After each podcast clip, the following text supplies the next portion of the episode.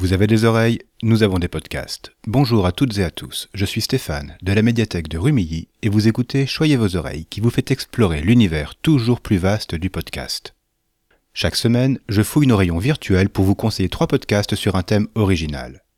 Cette semaine, début novembre, commence l'édition 2022 de Chemin d'étoiles, la déclinaison dans les pays de Savoie du mois du doc.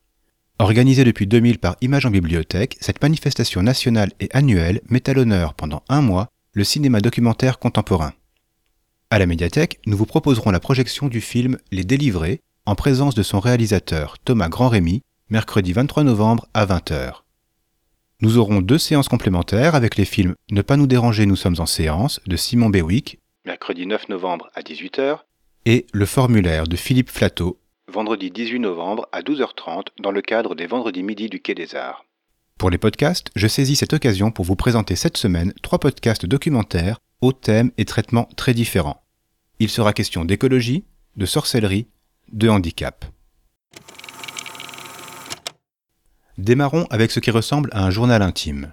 Super Green Me est un projet de Lucas Caltriti qui a démarré cette année. À l'origine, Lucas, pas spécialement écolo ni engagé, a eu une prise de conscience. Face à l'urgence écologique particulièrement pressante, il a décidé, presque du jour au lendemain, de réduire drastiquement son empreinte carbone. Se fondant sur le rapport du GIEC qui donne comme objectif à chaque Français de baisser cette empreinte de 10 tonnes d'équivalent CO2 moyenne nationale à 2 tonnes d'ici 2050, il a fait le choix de bousculer complètement son mode de vie pour arriver à ces 2 tonnes en 6 mois. Et il partage avec nous, et à travers son podcast, les différentes étapes de sa transition écologique. Les premiers épisodes servent surtout à amorcer le processus, à le faire accepter à son entourage, on comprend, à entendre les retours et les réactions de la famille, les difficultés de cette première étape. Mais elle est nécessaire. Pour Lucas déjà, pour qu'il puisse officialiser sa démarche. Mais pour nous aussi, puisqu'il nous laisse le temps d'en comprendre les enjeux. Puis viennent les épisodes suivants, qui apportent chacun à leur tour plus de questionnements. Après avoir calculé son empreinte carbone, Lucas comprend par exemple que sa principale source de pollution est liée à sa consommation de viande. Puis, point par point, il essaye de comprendre comment améliorer son comportement par rapport à son logement, au transport, aux achats quotidiens. En même temps qu'il confie ses progrès et ses doutes au micro, il enchaîne les rencontres. Et nous, de le suivre au plus près.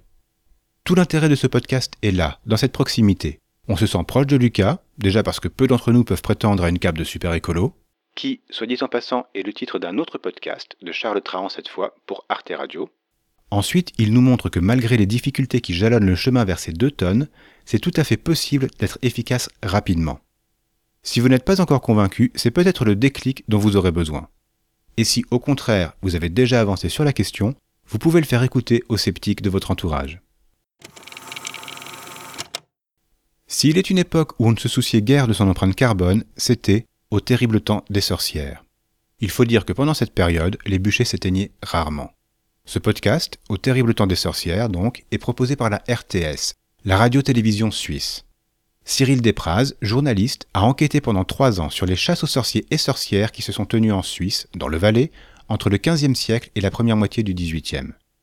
En neuf épisodes thématiques, le podcast explore les différents aspects de ces persécutions. Et ça démarre vraiment fort, avec un premier épisode consacré aux enfants accusés de sorcellerie et exécutés lorsqu'ils en étaient reconnus coupables.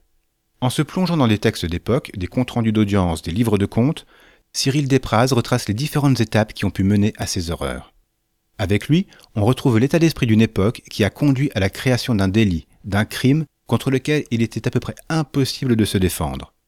Un mot de travers, une dénonciation calomnieuse, des rumeurs infondées, ça suffisait pour instruire et boucler un procès et on comprend comment cette psychose collective, cette peur du sorcier, a pu naître à une époque où la représentation religieuse du diable a beaucoup évolué.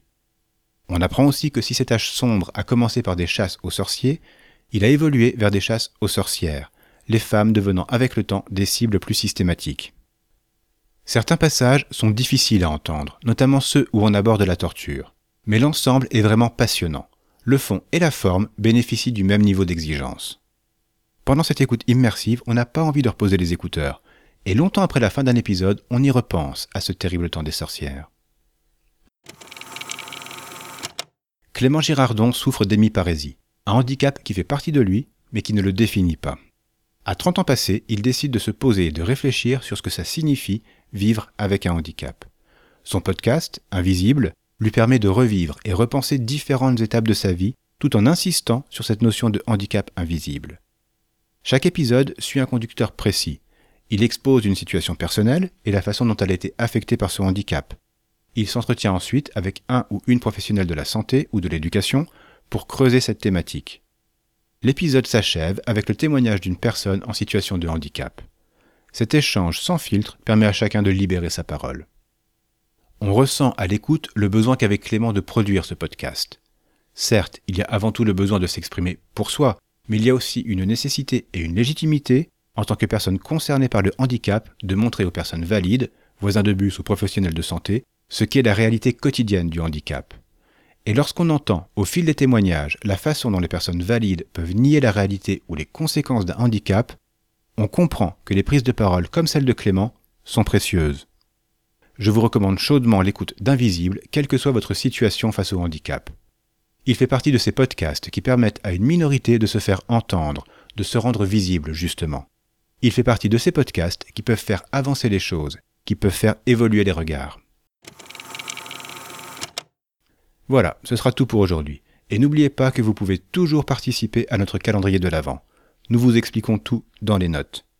N'hésitez pas à nous retrouver sur Twitter pour nous dire ce que vous avez pensé de cet épisode et des podcasts de la semaine. Choyez vos oreilles est une production de la médiathèque du Quai des Arts à Rumilly, proposée et réalisée par Stéphane de l'espace Image et Son. À la semaine prochaine pour l'épisode 43 qui abordera le thème du harcèlement scolaire.